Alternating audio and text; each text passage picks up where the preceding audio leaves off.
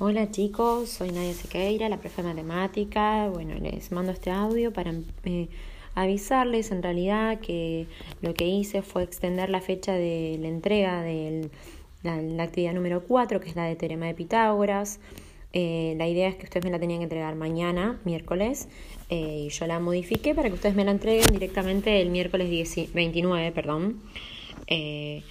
más que nada porque, a ver, Sé que algunas personas, muy pocas, se animaron a preguntar. Eh, chicos, la idea es que ustedes se animen a preguntar. Esto tiene que ser unida y vuelta, que se produzca unida y vuelta entre ustedes y yo, obviamente, donde las dudas que ustedes tengan me las puedan hacer. Eh, sí es cierto que uno por ahí en algún momento, en mi caso, yo voy a ir limitando los tiempos, no voy a responder todos los días, porque va a haber un momento que también uno quiere descansar también, ¿no? Pero voy a buscar responderles también eh, todo lo posible. Eso es una cosa y al mismo tiempo les quiero informar que vieron que yo voy haciendo las correcciones de sus actividades. Bien, a las correcciones de sus actividades, el que la abre desde una compu las puede ver tranquilamente, los comentarios que yo hago.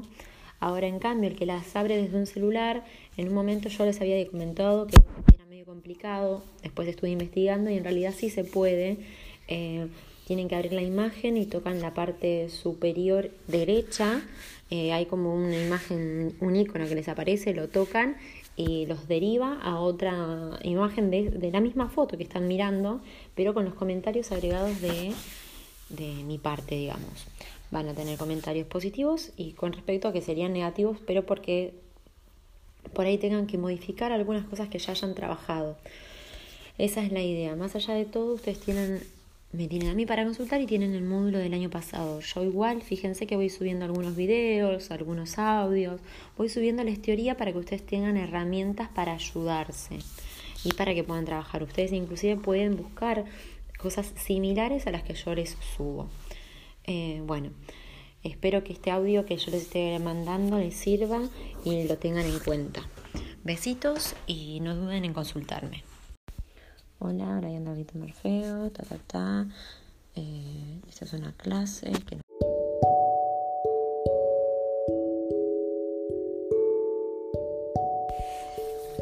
Hola chicos, espero que estén bien. Acá vamos, les voy a explicar un poco cómo van a continuar con esta actividad. En esta actividad quiero que trabajen con lo que serían los números racionales, con el tema de fracciones y decimales. Recuerden que un número racional son las, los dos valores que les acabo de mencionar, un, número, una, perdón, una fracción que gracias a la fracción podemos obtener el número decimal. Lo que vamos a empezar a hacer es comparar los decimales o las fracciones. ¿Y de qué manera lo vamos a hacer? Bien. En la primera parte acá les muestra que para comparar dos fracciones se pueden utilizar varios procedimientos. El primero sería que se pueden buscar fracciones equivalentes a las dadas con igual denominador. Fíjense que tenemos dos fracciones, que serían 3 quintos y 5 séptimos, los cuales los muestra como de una forma para que ustedes puedan poner la fracción equivalente al lado. A 3 quintos le busca su fracción equivalente y a 5 séptimos también. Pero lo primero que se hace como principal es buscar que esas dos fracciones tengan denominador en común. Lo busco, encuentro que es 35.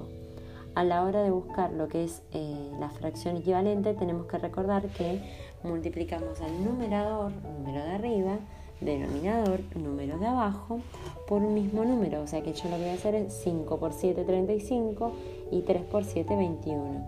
Exactamente hago lo mismo con 5 séptimos. Multiplico al 5 por 5, me da 25 y al 7 por 5 me da 35. Fíjense que estoy usando diferente valor a la hora de multiplicar dos fracciones diferentes. 5 séptimos lo multiplico por B, por...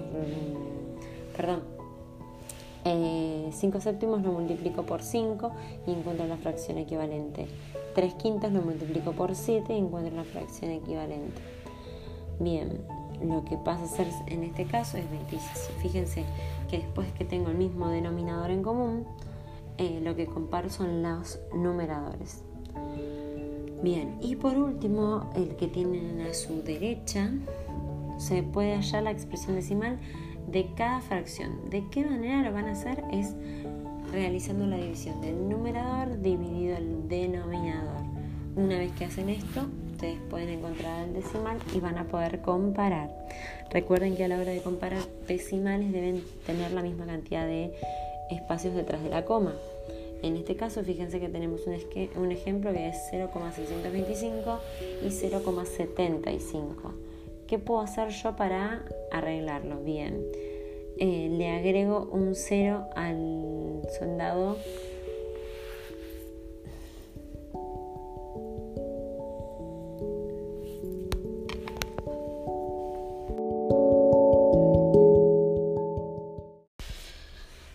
chicos, espero que se encuentren bien.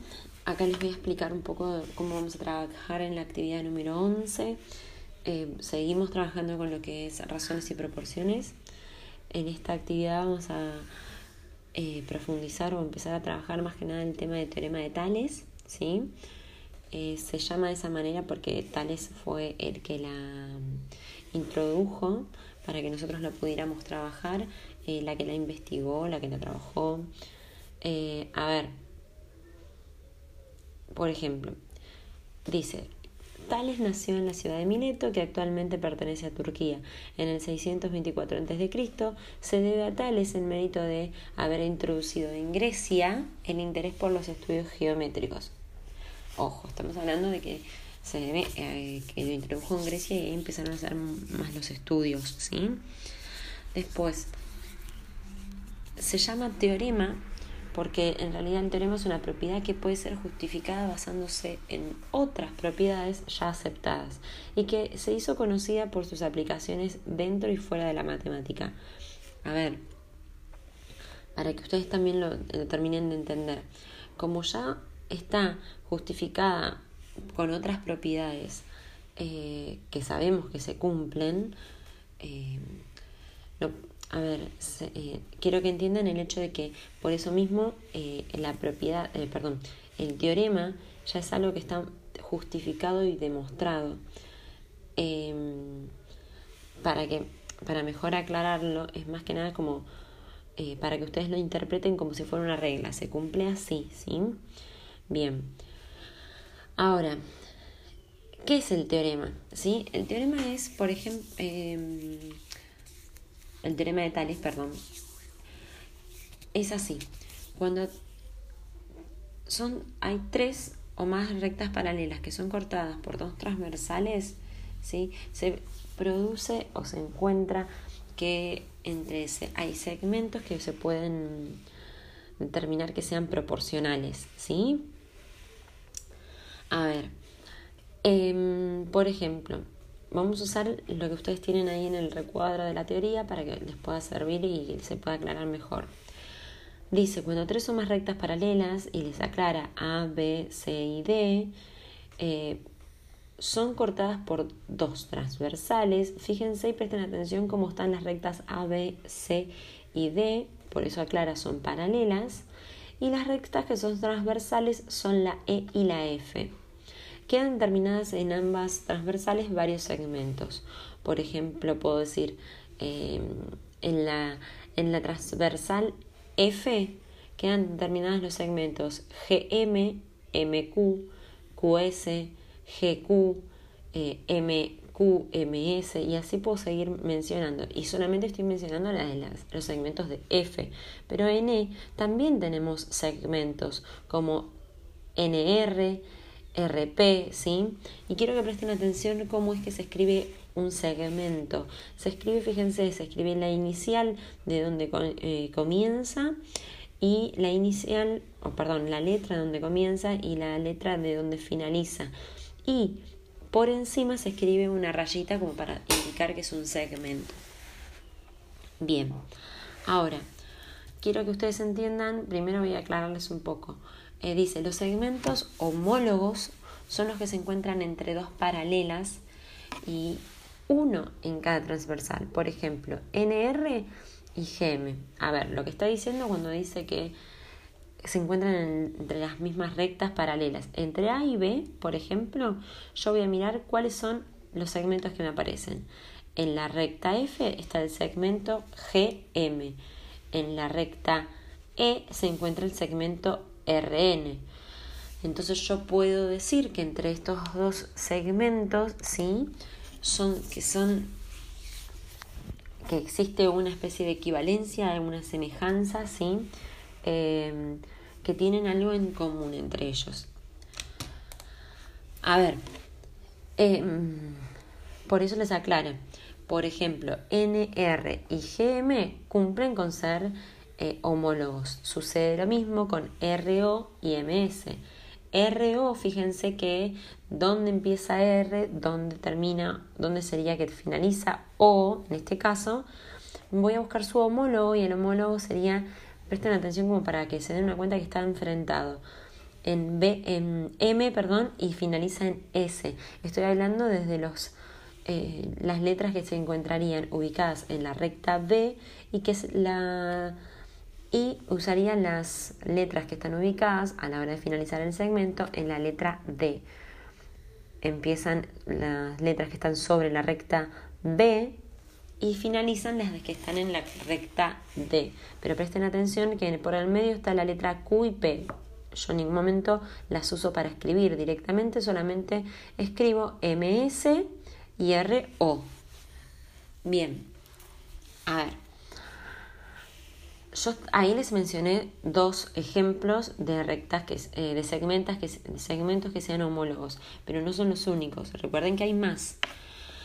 A ver, por ejemplo, acá abajo les dice la razón entre cualquier par de segmentos determinados en una de las transversales es igual a la razón de sus homólogos. Bien, presten eh, atención que, por ejemplo, les, está les muestra NR y RP. Vamos a mirar la representación eh, del dibujo que tenemos, la representación de nuestro gráfico ahí donde se especifica eh, NR y RP. Fíjense dónde empieza NR sobre, sobre RP.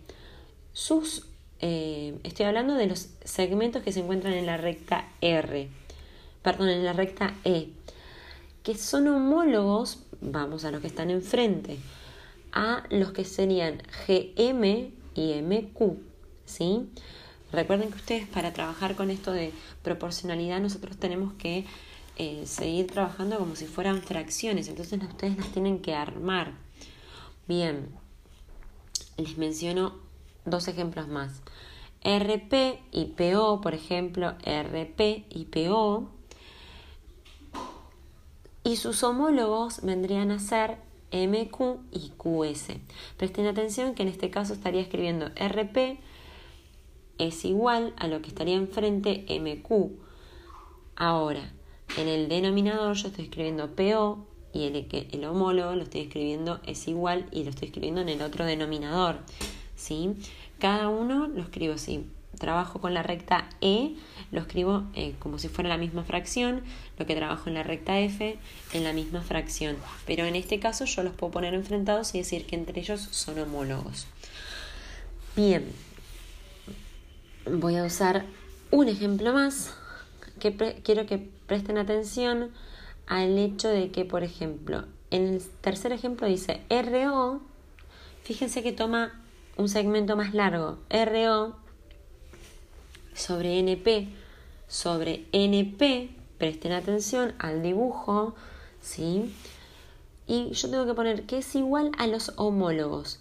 Presten atención que NRO tiene como homólogo a MS y NP tiene como homólogo a GP.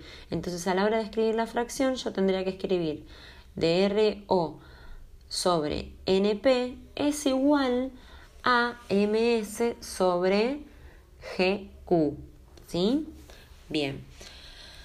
Y por último les aclara que los segmentos homólogos son proporcionales entre sí, que es lo que estábamos hablando hoy cuando yo les aclaré que existe una especie de semejanza, ¿sí? una especie de equivalencia cuando trabajamos con los homólogos. O, ojo que equivalencia yo no estoy queriendo decir que sean iguales, sino que son proporcionales, que existe algo que me da eh, una eh, una proporción que me permite que tengan algo ¿sí?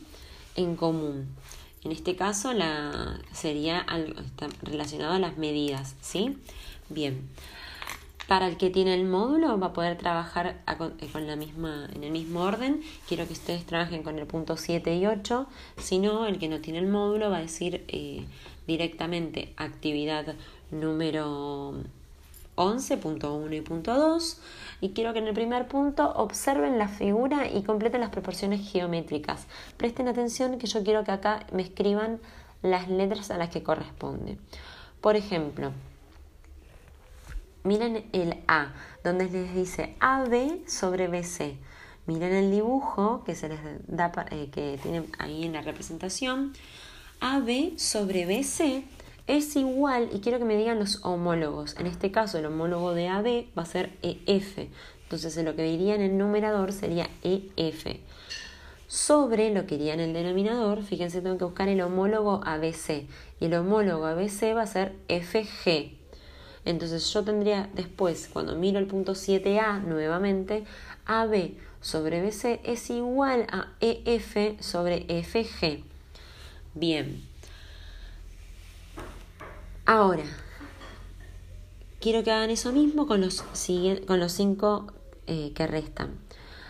Quiero que presten atención que en el dibujo, en la representación que ustedes tienen, les hace una aclaración donde dice A hay dos rayitas, B dos rayitas, C dos rayitas, ¿sí? Eso significa que A es paralela a B, eh, que es paralela a C y que es paralela a D. Que está hablando de que son las cuatro rectas paralelas. Recuerden que el teorema se cumple cuando estamos trabajando eh, con tres o más rectas paralelas que son cortadas por dos rectas transversales. ¿sí? En este caso las rectas que lo cortan serían M y N. Por eso dice M y N son transversales. Vamos ahora al siguiente punto que dice marcar con una cruz los grupos de segmentos que verifican los datos de la figura justificar con cálculos. Y recuadrado les estaría dando lo que era la propiedad fundamental. Fíjense que en vez de poner números estaría poniendo AB sobre BC es igual a A' y B' sobre B' y C'. Las letras y el, la tilde esa que yo estoy llamando prima, estoy aclarando que son las letras de la representación que ustedes tienen a un costado eh, a este costado para que puedan eh, trabajarlo y la escritura. AB lo voy a escribir, fíjense que voy a empezar a aplicar la propiedad fundamental. AB lo multiplico por B' y C', que eso me debería dar el mismo resultado que BC em, por A' y B'. Recuerden que nosotros trabajábamos lo que era la razón y la razón era la división ¿sí? que se producía entre el numerador y el denominador de nuestra fracción. En este caso, eh, podemos trabajar con la razón de una fracción y la otra o trabajando con la propiedad fundamental.